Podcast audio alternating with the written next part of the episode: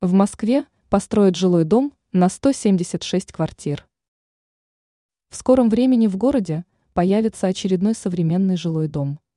Он окажется комфортным местом для будущих жильцов.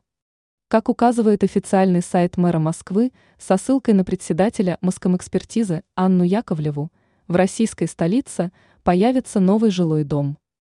Уточняется, что данный объект будет находиться в столичном районе Красносельский по адресу улица Гаврикова, земельный участок 3. Известно также, что специалисты выполнят строительство дома по программе реновации. В сообщении говорится, что здание включит в себя шесть секций, место для парковки транспорта.